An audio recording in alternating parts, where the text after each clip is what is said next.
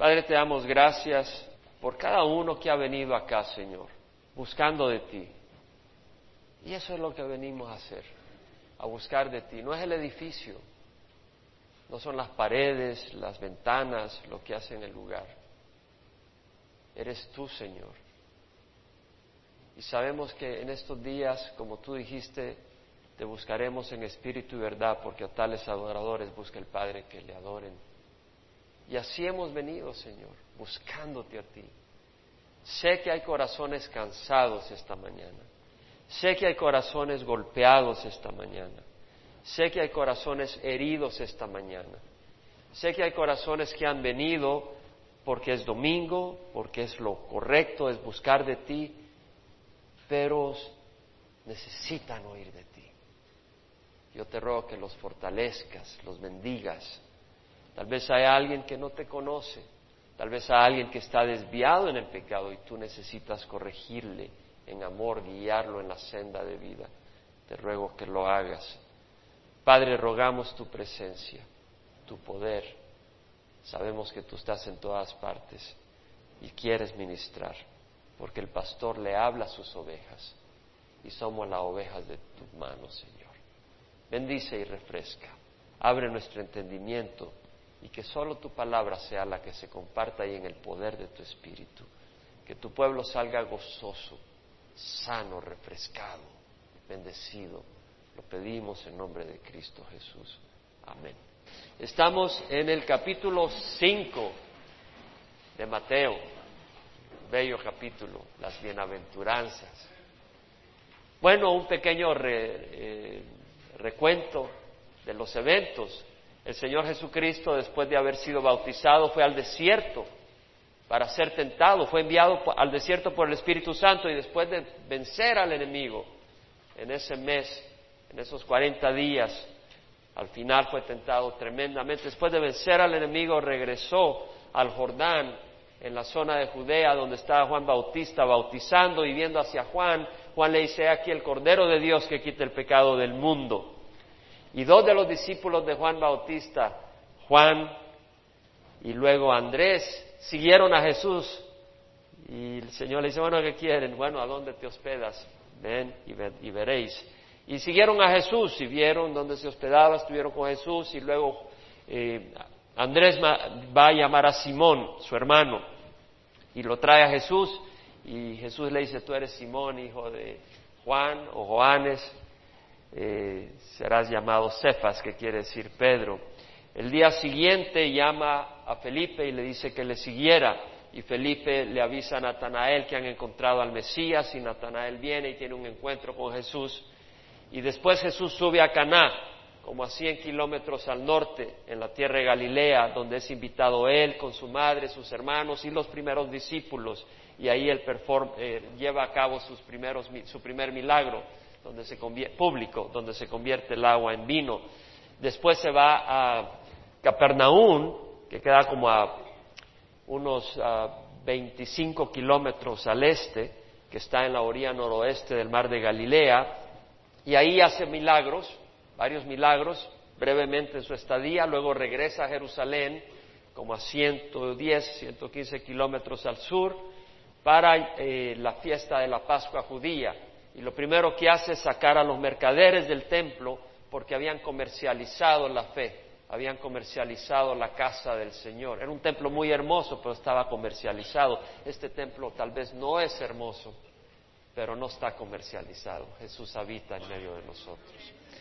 Y después de echar a los mercaderes del templo, eh, tiene esa conversación con Nicodemo y en esa conversación le revela la necesidad de nacer de nuevo, que la religión, la tradición no era suficiente, hay que nacer de nuevo.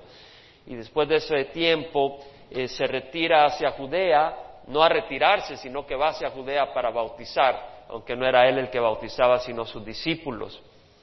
Y cuando llega noticia de que a Juan Bautista lo han encarcelado, él sube hacia Galilea, pasa por Samaria, tiene el encuentro con la mujer samaritana y al llegar a Nazaret, a la ciudad donde él creció. En un sábado en la sinagoga él comparte la palabra y los reprende. Y cuando él los reprende ellos se llenaron de ira y quisieron llevarlo hacia el al abismo, hacia la parte más alta del monte donde está Nazaret para tirarlo al abismo, pero Jesús pasó en medio de ellos y se escapó. Eh, pero se fue de Nazaret, obviamente, y se estableció en Capernaum, a unos cuantos kilómetros al este, de nuevo en la orilla oriental, nororiental eh, del mar de Galilea.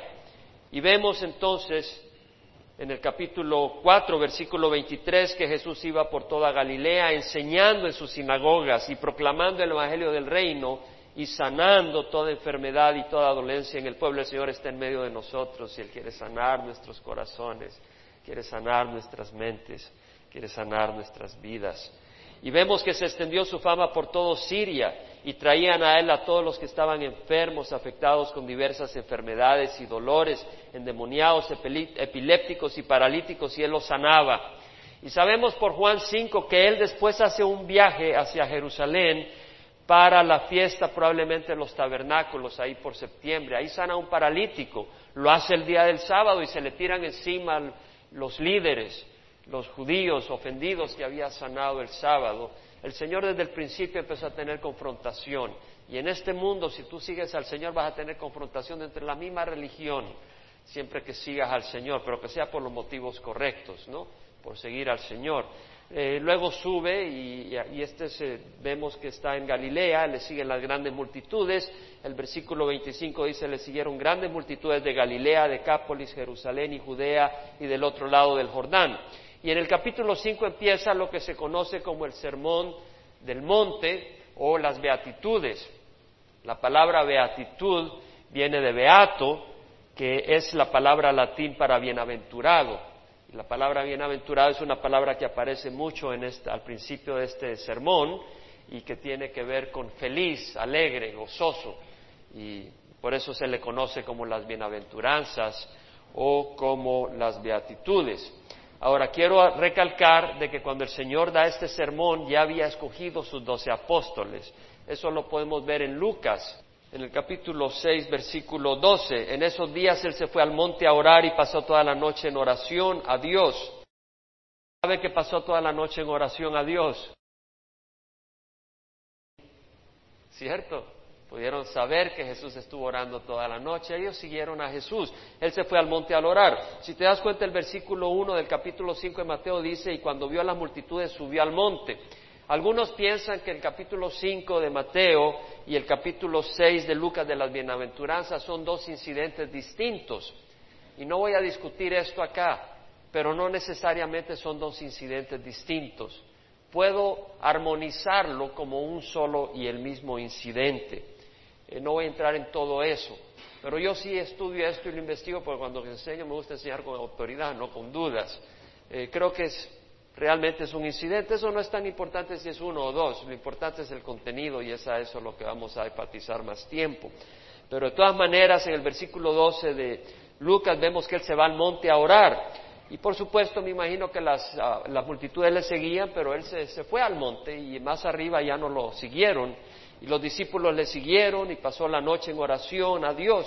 Cuando se hizo de día, llamó a sus discípulos y escogió a doce de ellos, a los que también dio el nombre de apóstoles. Estos son, dentro de todos sus discípulos, doce que fueron escogidos como el grupo principal con quien él trabajó. Interesante, ¿no?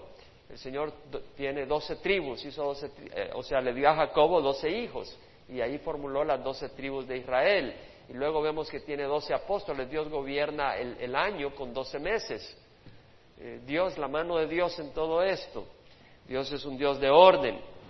Y vemos eh, que cuando se hizo de día llamó a sus discípulos y escogió doce de ellos, a los que también dio el nombre de apóstoles, luego menciona los nombres, me lo voy a saltar ahorita, y luego el versículo 17 dice, descendió con ellos y se detuvo en un lugar llano. Eso da la impresión de que no bajó hasta la base del monte, porque dice se detuvo en un lugar llano. ¿Sí entendemos? Entonces da la impresión de que todavía está en el monte, en una área llana donde pueden estar las multitudes, y es ahí donde están las multitudes. Por eso dice, y había una gran multitud de sus discípulos, y una gran muchedumbre del pueblo de toda Judea, de Jerusalén y de la región costera de Tiro y Sidón, que habían oído, habían ido para oírle. Qué hermoso que hayan oído, hayan ido para oír a Jesús. Y para ser sanados de sus enfermedades y los que eran atormentados por espíritus inmundos eran curados. Y toda la multitud procuraba tocarle porque de él salía un poder que a todos sanaba. Volviendo su vista hacia sus discípulos decía, bienaventurados vosotros. Veamos, aquí le habla a los discípulos. Había una muchedumbre de gente, había mucha gente ahí que no eran discípulos todavía. Tal vez algunos estaban simplemente para ser sanados, algunos fueron sanados físicamente, pero jamás recibieron al Señor. Qué triste. Fueron tocados físicamente, pero rechazaron la, dirección del Señor en sus vidas.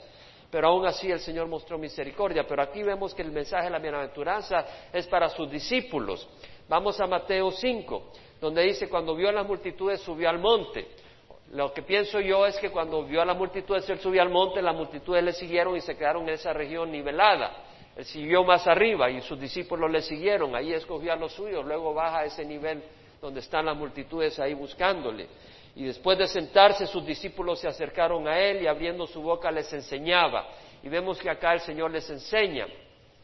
Sabemos que la muchedumbre está ahí también, porque si nos vamos a Mateo capítulo 7, nos damos cuenta en el versículo 28 que dice, cuando Jesús terminó estas palabras, las multitudes se admiraban de su enseñanza. O sea que vemos que no solo estaban sus discípulos, pero aquí Jesús le está hablando a sus discípulos y ahí había muchedumbre, porque de la muchedumbre salen los discípulos, nosotros salimos del mundo, nosotros no vinimos del cielo, ¿no? Nosotros no veníamos con un arito en la cabeza, venimos del mundo, pecadores, malvados, pero lavados por la sangre de Jesús, rescatados, cambiados de dirección, caminábamos en una vida de rebeldía y desorden y Dios nos ha dirigido a una vida de orden y de, distinta a la que traíamos.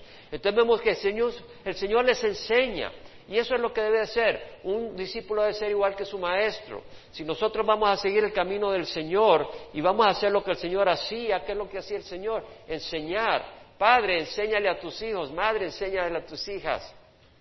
Y si tú eres pastor o eres maestro de escuela dominical, enseña. Porque eso es importante en la iglesia, enseñar y en el hogar enseñar. Y decía, bienaventurados los pobres en espíritu, pues de ellos es el reino de los cielos. Cuando está hablando pobres en el espíritu, está hablando no necesariamente pobres económicamente. Tú puedes ser pobre económicamente y ser arrogante, ser lleno de, toda maldad. Pero aquí está hablando el corazón que reconoce de que mi condición es pecadora y reconoce que no hay fuerza en mí para hacer la voluntad de Dios. Reconoce de que tengo inclinaciones malas que hay inclinaciones que me, impulsan hacia pecar. Reconoce que necesito a Dios, reconoce que necesito orar, que necesito buscar a Dios. ¿Verdad? No, no aquello que dice, oh, yo consigo trabajo, yo hago esto, yo hago lo otro, yo... No, es alguien que dice, Señor, si tú no me sostienes, si tú no me sustentas, yo no puedo seguir adelante, pero puedo confiar en ti porque tú me amas. Pero es esa actitud el, salmista dice, los sacrificios de Dios son el espíritu contrito. Al corazón contrito y humillado Dios no despreciarás. Lo más importante, antes de que hagas algo, es que tú tengas un corazón contrito, un corazón que reconoce tu condición y venir en ese espíritu al Señor. Entonces, vemos acá, eh, bienaventurados los pobres en espíritu, pues de ellos es el reino de los cielos. Es aquel que dice, ayúdame Señor, te necesito. Y el Señor dice, de ellos es el reino de los cielos. No es aquellos que llegan todos ahí. Llegué a Calvary Chapel Emanuel, apártense que soy la persona ideal para esta iglesia. No, hermano. Vienes quebrado como todos los demás. Amén. El único que merece aquí, el Señor, a Él es al que venimos a adorar. Aquí no hay héroes más que Jesucristo. Amén. Gloria al Señor. Luego dice, bienaventurados los que lloran, pues ellos serán consolados. Algunas personas en este mundo que no quieren llorar. Y dicen, no, yo veo cómo me las hago. Este mundo es de perro come perro. Y entonces ahí ve cómo hace para hacerse millonario, para ver cómo se empuja, cómo hace, pero él de una lágrima no sale, los fines de semana para ir a pasear. Si la muchacha que ella le dijo que no, si se peleó con la esposa, se va con otra muchacha a Las Vegas, pero él no va a llorar. Dice, bienaventurados los que lloran. Aquellos que en este mundo de aflicción y dificultad aceptan, aceptan los golpes y dicen, Señor, mira, Señor, mira. y ayúdame. Dice, bienaventurados los que lloran porque ellos serán consolados. Nada de la vida loca, ¿no? Sino de buscar al Señor. Aquellos que buscan la justicia en el mundo. Bienaventurados los humildes, porque ellos heredarán la tierra. La palabra humilde no quiere decir que aquellos que están, uh, ¿cómo están? Yo no puedo ni ponerme los zapatos. No, no, no es esa actitud. La palabra humilde, la palabra usada en el griego era para describir a un caballo amansado, un caballo de esos, ¿verdad? Pero que estaba bajo, bajo control. Un caballo tiene poder, pero que no actúa salvajemente, sino bajo su máster su dueño, para acá, para la derecha, para la izquierda, paras, camina, ¿verdad? Entonces, nuestro Señor Jesucristo tenía un gran poder para destruir a sus enemigos, pero Él usó ese poder para hacer la voluntad del Padre. En este mundo, apártense que allá voy, ¿verdad? Es la, la ley del más fuerte, pero no es eso ser manso. En Filipenses 2, versículos 3 y 4 dice Pablo, nada hagáis por egoísmo o por vanagloria, sino que con actitud humilde cada uno de vosotros considere al otro como más importante que a sí mismo. O sea, vemos actitud humilde. Nada hagáis por egoísmo o por vanagloria. Y hay egoísmo en cada uno de nosotros, ¿no? Hay una tendencia a vanagloria, pero qué tontería. La gloria es vana el que nos vanagloriemos, a menos que nos gloriemos en Cristo Jesús, que Él merece ser glorificado. Entonces hay una tendencia en la vanagloria y Pablo dice, nada hagáis por egoísmo. ¿Por qué lo dice? Porque hay una tendencia. Dice, nada hagáis por egoísmo vanagloria, sino que con actitud humilde cada uno de vosotros considere al otro como más importante que a sí mismo. Es decir, la mansedumbre quiere decir de que tú tienes fuerza, tú tienes esta habilidad o tú tienes este poder o esta energía, pero la usas no bajo el capricho de la carne salvajemente, sino bajo la humildad que viene de ponerlo a las manos del Señor. Es como el caballo que está bajo control. Tú estás bajo control de tu amo, nuestro Señor Jesucristo. Amén. Eso es ser manso.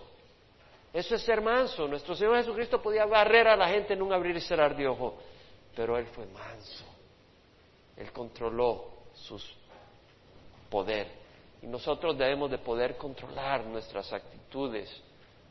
Bienaventurados los humildes porque ellos heredarán la tierra. La humildad es un fruto del Espíritu.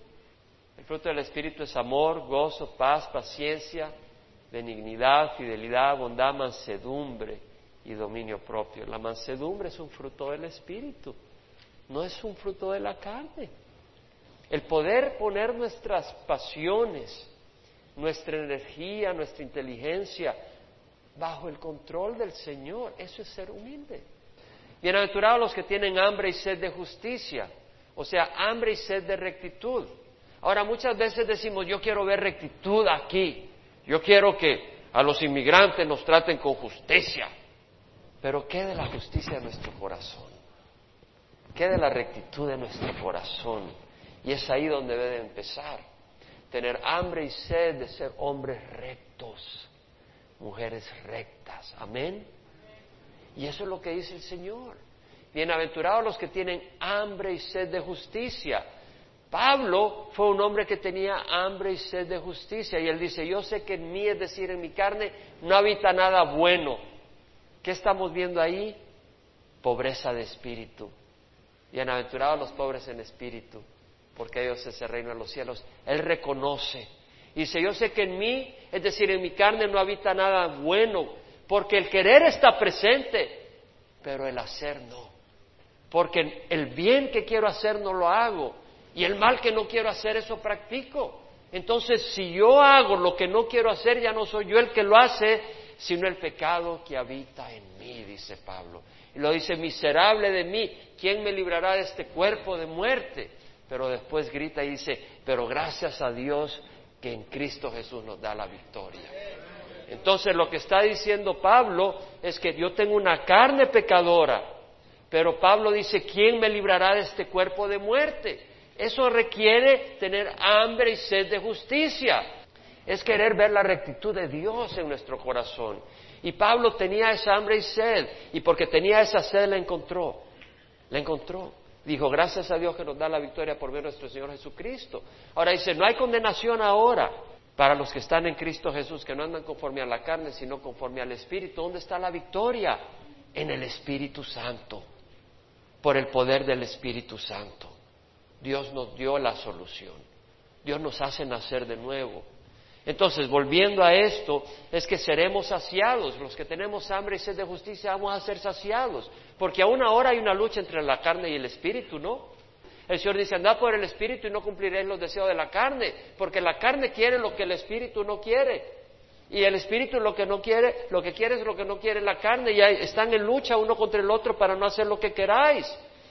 Entonces hay una lucha y a veces uno se cansa con esa lucha, pero que dice el Señor en Juan, Amados, mirad cuán gran amor nos ha dado el Padre para que seamos llamados hijos de Dios. Y eso es lo que somos, por eso el mundo no nos conoce porque no le conoció a Él. Amados, ahora somos hijos de Dios y no se ha manifestado lo que habremos de ser, pero sabemos que cuando Él se manifieste, seremos semejantes a Él, porque le veremos tal como Él es. A ver, un día que los que tenemos a Cristo vamos a ser semejantes a Jesús en rectitud. Vamos a tener una naturaleza pecadora que ni nosotros nos aguantamos. ¿No? Entonces, lo que pasa es que a veces estamos hasta cansados, pero un día vamos a tener una naturaleza nueva. Y vamos a ser satisfechos, los que tienen hambre y sed de justicia.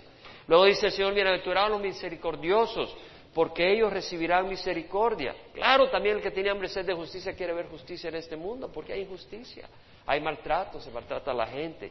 ¿Cómo pasó esto? ¿Cómo pasó lo otro? Vemos injusticia en cada lado. Pero luego dice, bienaventurados los misericordiosos porque ellos recibirán misericordia. Entonces uno dice, bueno, yo voy a ser, yo si estoy recibiendo misericordia es porque soy misericordioso. Bueno, ¿qué dice en Hebreos el Señor? Hebreos 4, cuando dice, eh, tenemos un gran sumo sacerdote, recibimos misericordia como, ¿qué obras tenemos que hacer? Puesto que tenemos un gran sumo sacerdote que trascendió los cielos, Jesús el Hijo de Dios, retengamos nuestra fe. Pues no tenemos un sacerdote que no pueda compadecerse de nuestras debilidades, sino uno que ha sido tentado en todo como nosotros, pero sin pecado. Acerquémonos pues con confianza al trono de gracia para que recibamos misericordia y hallemos gracia para la ayuda oportuna. Trono de gracia, ¿qué es gracia?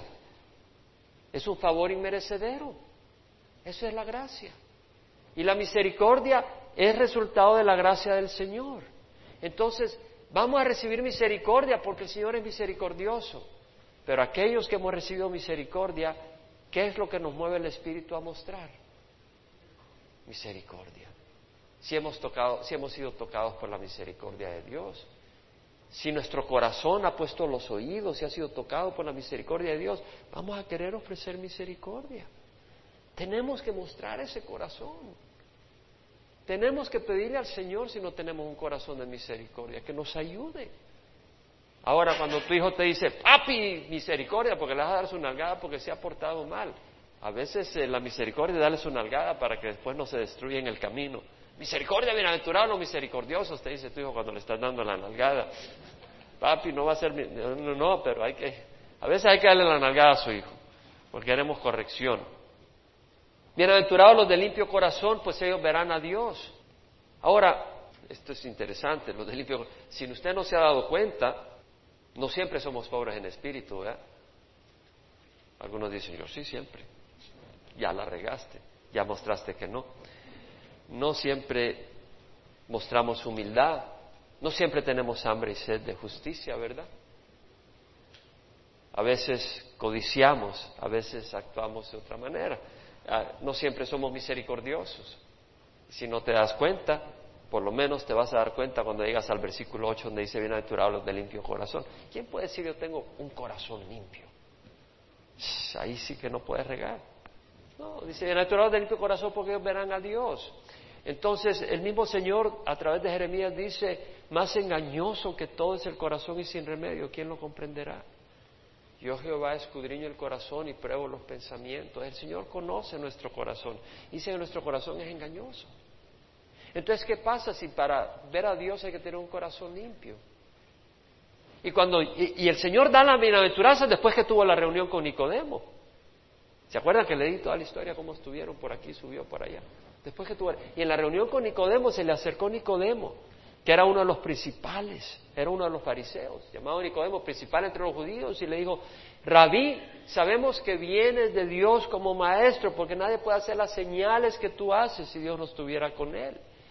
Y él le dijo, Nicodemo, es cierto, es cierto te digo que el que no nace de nuevo no puede ver el reino de Dios. Y dijo, ¿cómo puede un hombre nacer de nuevo siendo ya viejo? ¿Acaso voy a volver a entrar en el vientre de mi madre? Le dice, verdad, verdad te digo que el que no nace de nuevo no puede entrar al reino de Dios. Hay que nacer de nuevo para entrar al reino de Dios. No hay otra manera. No es de ir a la iglesia. Es importante ir a la iglesia para alimentarse, pero eso no te hace nacer de nuevo. El que no nace de agua y de espíritu no puede entrar en el reino de Dios. Lo que es de carne, lo que es nacido de carne, carne es, y lo que es nacido de espíritu es espíritu. Por tanto, no os sorprendáis que os digo que hay que nacer de nuevo. de la madre, pero hay que nacer de espíritu, es la palabra de Dios. El Señor comenzó su eh, ministerio diciendo arrepentidos porque el reino de los cielos está cerca. Y Pablo nos dio ese mensaje de salvación, reconociendo a Jesús como Señor y dándole nuestro corazón. Y es en esa decisión que el Señor nos da un nuevo nacimiento del Espíritu, que es más allá que tradiciones y religión. Es un nacimiento de nuevo. Y el Señor nos da un nuevo corazón. ¿Quién puede decir amén? Nos da un nuevo corazón. En otras palabras, ya no es un corazón que solo busca las cosas de este mundo, cuando estamos en este mundo, todo es falso realmente. Es una falsedad. Y, el Señor eh, nos da un nuevo corazón que busca las cosas de Dios. Es un corazón imperfecto. ¿Por qué? Porque estamos en este mundo. Pero Dios nos da su palabra para alabarlo. Jesús dijo, yo soy la vid, mi Padre es el viñador. Toda rama que en mí no produce fruto la quita y la que da fruto la limpia la poda para que dé más fruto. Y luego dijo, ustedes están limpios por la palabra que os he hablado. La palabra de Dios nos limpia. Ahora es necesario ser limpiado. Todos los días nos bañamos, espero. Nos limpiamos todos los días y nosotros necesitamos ser lavados porque el mundo se nos pega. Y la misma naturaleza pecadora que tenemos a veces como que, como que se fortalece y necesitamos ser lavados con la palabra de Dios. Es el Señor. La palabra del Señor. Bienaventurados los que procuran la paz, pues ellos serán llamados hijos de Dios. Es necesario ser personas que buscan la paz. Y acá vemos que dice eh, el Señor, bienaventurados los que procuran la paz, porque ellos serán llamados hijos de Dios. procurar la paz, si queremos ser un poco efectivos, hay que conocer la paz. ¿No crees tú? Si quieres procurar la paz, ¿cómo puedes procurarla si no la conoces? Y, la, paz no se puede tener si no tienes al príncipe de paz en tu corazón. La primera paz, la paz más importante que el hombre necesita es la paz con Dios. Y si tú no tienes paz con Dios, eres como un volcán a punto de hacer erupción constantemente inquieto, inestable. Eh, es necesario experimentar la paz del Señor. Y hablando de procurar la paz, nuestro Dios es un Dios que procura la paz. Nosotros nos alejamos de Él. Nosotros hemos sido enemigos de Él a causa del pecado. Pero la palabra del Señor muestra de, esa, de ese corazón reconciliador que tiene Dios porque dice que Dios estaba en Cristo reconciliando al mundo consigo mismo, no tomando en cuenta a los hombres sus transgresiones. O sea, Dios mandó a su Hijo a pagar en la cruz por nuestros pecados. ¿Qué fue a hacer?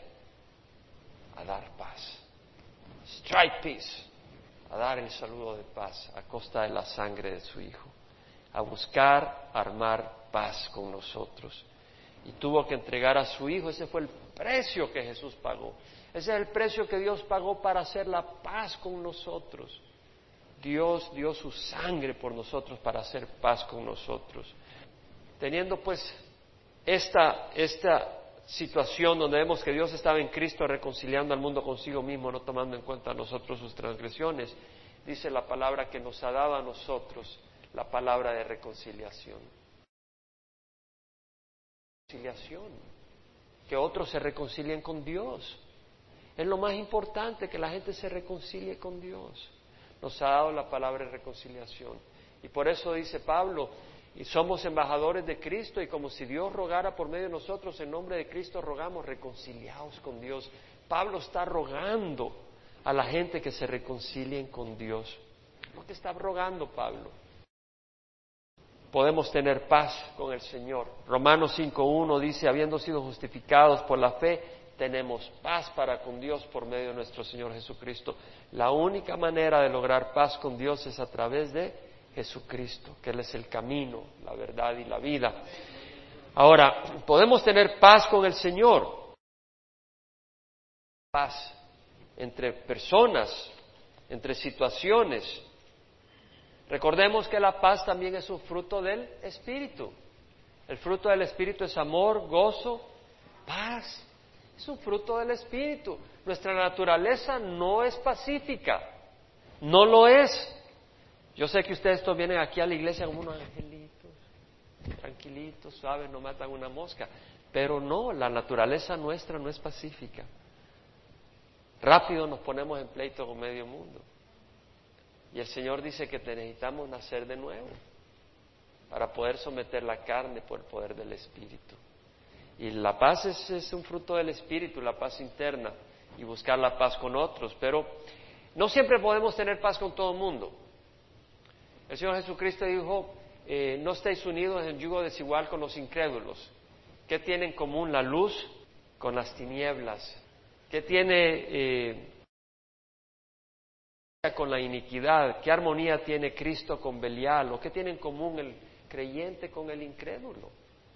Entonces hay personas que son incrédulas y a veces por la misma fe que nosotros tenemos y el camino que caminamos, van a ser antagonistas contra nosotros, van a estar contra lo que hacemos, con nuestra manera de pensar. Y nosotros podemos tratar de tener paz con ellos, pero no la vamos a lograr. Por eso dice, bienaventurados los que procuran la paz. Tú la procuras, pero no siempre la vas a lograr. Eh, por otro lado, el Señor dice en hebreo, buscar la paz con todos y la, y la santidad sin la cual nadie logrará eh, verá, ver a Dios, al Señor buscar la paz. Está en Hebreos 12, 14, buscar la paz con todos. Hermanos, debemos de tener cuidado de ser personas antagonistas. Debemos de buscar la paz. Es, muy fácil pelear. Es muy fácil meterse en problemas. Debemos de buscar la paz. Y hay que perdonar. Hay muchos hogares destruidos porque hay gente que no perdona. Hay muchos hogares destruidos porque hay gente que no conocen la paz. Simple y sencillamente no conocen la paz. Tiene que ser lo que yo digo. Tiene que ser así. Y si no es así, hay guerra. Y si no, y si no es así, hay enemistad. Y el Señor dice, buscar la paz con todos, no a costa de Cristo. Amén no a costa de Cristo. Pues Jesús dijo, ¿tú crees que vine a traer paz a la tierra? No vine a traer paz, vine a traer la espada. Habrán situaciones donde la razón del conflicto es Jesús. Y si la razón del conflicto es Jesús, tú no puedes hacer más que entregarle a Jesús el conflicto. Bienaventurados aquellos que han sido perseguidos por causa de la justicia, porque de ellos es el reino de los cielos.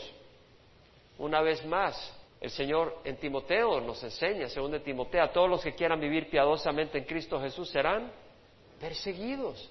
Entonces, si tú quieres servir al Señor, si tú quieres ser siervo del Señor, una sierva del Señor, va a haber persecución. Siempre viene porque seguimos al Señor, muchas veces porque metemos en problemas en nuestras vidas, ¿no? Hacemos lo que no debemos. Robaste, te, te persiguió la policía, De esa persecución no está hablando el Señor. Estamos hablando por causa de la justicia. Pues de ellos es el reino de los cielos. Entonces, vemos que cuando servimos al Señor va a haber persecución. Y el enemigo nos va a tratar de desanimar. Dice, eh, bienaventurados seréis cuando os insulten y persigan y digan todo género de mal contra vosotros falsamente por causa de mí. Regocijaos y alegraos porque así trataron a los profetas que fueron enviados antes que ustedes. Bienaventurados seréis cuando os insulten y persigan y digan todo género de mal contra vosotros falsamente por causa de mí. Regocijaos y alegraos porque vuestra recompensa en los cielos es grande, porque así persiguieron a los profetas que fueron antes que vosotros. Entonces vemos de que podemos regocijarnos en la persecución, podemos regocijarnos porque así persiguieron a los profetas y nuestra bueno y si los persiguieron a ellos, pero qué recompensa es, no, que hay una recompensa grande, vuestra recompensa en los cielos es grande, dice el Señor pero también murieron y ¿cuál, ¿cuál es el chiste? No, pues que tiene una gran recompensa. La recompensa mayor es servir al Señor y honrar al Señor con nuestra vida. Esa es la mayor recompensa que tú puedas poner la cara por Jesucristo. ¿Qué valor más grande en nuestra vida que poder dar la vida por el Señor? Que poder vivir para el Señor. Es una gran recompensa. Y luego dice el Señor, vosotros sois la sal de la tierra. Pero si la sal se ha vuelto insípida, ¿con qué se hará salada otra vez? Para nada sirve excepto para ser echada fuera y pisoteada por los hombres. La sal da sabor. Nosotros somos creados para tener una comunión con Dios. Y sin esa comunión con Dios nuestra vida pierde propósito y pierde razón de ser. Y como pierde razón de ser, el mundo busca cómo entretener esa vida. Hemos sido creados para una relación con Dios. Nosotros no somos producto de una explosión, Dios nos ha creado para comunión con Él. Y entonces cuando el mundo ha eliminado eso y se ha alejado de Dios, vive sin, sin propósito, comer, beber, morir. Entonces, ¿qué es lo que hace? Ven cómo encienden en inmoralidad su vida, el fuego de la inmoralidad y de las pasiones para hacer algo emborracharse y grandes fiestas, música que embriaga, ahí los ves en el carro, van en las calles y como que ponen los, la música que llega a dos cuadras de distancia y uno que va pasando ahí tranquilo y se oye todo fuerte. O deportes, y yo no digo que no sean malos los deportes, pero es un ídolo el deporte, porque la vida no tiene sabor para ellos. Pero si Jesucristo es tu vida, va a haber sabor, no tienes que recurrir a todas esas locuras. La sal es necesaria para la salud, para la salud de la comunidad, nosotros somos sal, para que haya salud en la comunidad. Le doy gracias a Dios, tuve que venir a renovar el contrato acá con la escuela esta semana. Al venir, me dijeron los, las personas, la, la, encargada de, de la oficina, pastor, me dice, qué grupo más bueno el que tienen cómo nos dejan el lugar en orden, cómo tratan bien el lugar y los custodios están pero agradecidos y contentos con ustedes porque yo les dije gloria al Señor. Me sentía tan gozoso. ¿Por qué? Porque los latinos tenemos una fama, hermanos, de que destruimos, dejamos y nos lo hemos ganado. Pero lo bonito es que vean que los latinos podemos ser muy distintos cuando tenemos a Cristo en el corazón. Y ese es el testimonio que les dimos. Lo mismo cuando fuimos a la montaña el año pasado, el ranger al final me dijo lo agradecido que estaban por la manera en que nos habíamos comportado. Entonces, hermanos, eh, qué bonito ser sal en ese sentido. En eh, la sal provoca sed y nosotros tenemos una razón, tenemos un Dios por el que vivimos, tenemos palabras de vida y debemos de provocar sed en el ambiente donde estamos. La sal preserva, se usa para eh, preservar carnes, pescados, y, nosotros, si somos sal, vamos a preservar la comunidad en la que estamos. La gente o te mueve al pecado o te mueve a la rectitud. Si nosotros somos sal, vamos a, provocar a la gente a caminar en rectitud. Si no, provocamos a la gente a caminar en maldad. La sal era algo muy especial, es muy especial, pero en el tiempo de ¿Han oído la palabra salario? La palabra salario es el latín que viene de la palabra sal. A los soldados romanos le pagaban en sal. La sal a veces hacían en Medio Oriente tortas de sal y esa era una moneda, con eso se pagaba. A veces la sal era tan preciosa como el oro. Habían rutas de mercadeo, de caravanas que iban de un lugar al otro para la sal, para la, comercialización de la sal. la sal es algo muy importante, muy, muy necesario. Está formado por cloruro de sodio. El cloro es necesario para los ácidos digestivos, digerir la comida. Eh, nosotros estamos como sal ayudando a que otros puedan entender la palabra, digerir la comida celestial. Eh, los átomos de sodio sirven para el corazón, para el movimiento de las palpitaciones y los músculos. Nosotros podemos ser sal para ayudar al corazón de los que están rodeándonos a nosotros. Pero la sal es salada porque es sal, es una propiedad de ella. Nacidos de nuevo, no somos religiosos, somos una nueva naturaleza, amén. Es una nueva naturaleza.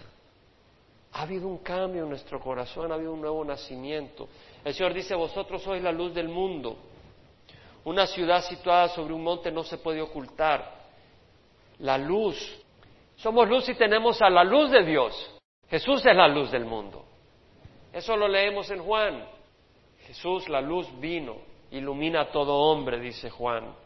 Entonces nosotros vamos a hacer luz si Jesús habita en nosotros. Eh, Juan el apóstol dice el testimonio es este que Dios nos ha dado vida eterna y esta vida está en su Hijo. El que tiene al Hijo tiene la vida, el que no tiene al Hijo no tiene la vida. Se trata de tener a Jesús en nosotros. Y si tenemos a Jesús en nosotros vamos a hacer luz. Amén. Ahora, ¿qué pasa con las tinieblas? Huyen de la luz. Y por eso vamos al trabajo y a veces la gente no se quiere meter con nosotros. Pero que sea por eso, no porque ni nos lavamos los dientes, ni nos cepillamos, ni nos bañamos y no se quieren acercar porque el gran tufo, ahí viene tufito. No, hermano, que no sea por eso, pero que sea porque la luz brilla. Entonces, somos la luz del mundo. Ahora dice, ¿qué quiere decir luz?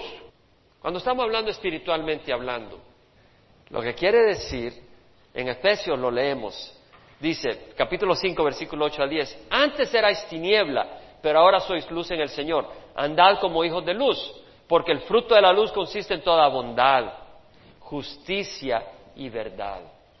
Rectitud. Ahí están los amigos, mira, nadie se da cuenta, jálatelo. ¿Cómo vas a creer? Eso no va conmigo. Mira, ¿la viste esta foto? No, no quiero, quiero tener nada, yo estoy casado, yo sirvo al Señor échate un trago, una Nada, yo, estoy, tengo al Espíritu Santo. A mí cuando me ofrecen vino en los restaurantes, le digo, yo ya muchas veces le he dicho, yo tengo otro vino, pero maravilloso, le digo, no me deja ni borracho ni nada, pero me llena de gozo, le digo, el del Espíritu Santo. Se quedan ahí todos extraños. Es cierto. Me diga, oh, yo soy cristiano, no puedo tomar. Ay, como quisiera. No, hombre, eso, ¿qué vas a hacer? ¿Qué, qué, vas a hacer luz así? Va a decir, entonces yo no quiero ser ni cristiano. Mi vino no me deja la... ¿Cómo se dice? Ah, ah, no deja la cruda. Yo me acuerdo alguna que otra cruda que me dejaron casi crudo. Gracias a Dios no necesitamos experimentar esas cosas podemos experimentar el vino del Espíritu Santo. ¿Quién ha estado borracho por el Espíritu Santo? Gloria al Señor. Una de Juan 1, 5, 6 dice, Dios es luz y en Él no hay tiniebla alguna. Si decimos que tenemos comunión con Él, pero andamos en tiniebla, mentimos. Entonces nosotros no vamos a hacer luz del mundo si no tenemos comunión con Dios. Entonces pregúntate, cuando tú estás en el trabajo, cuando tú vas en la calle, y si no hay esa luz, la pregunta es, ¿tienes la luz?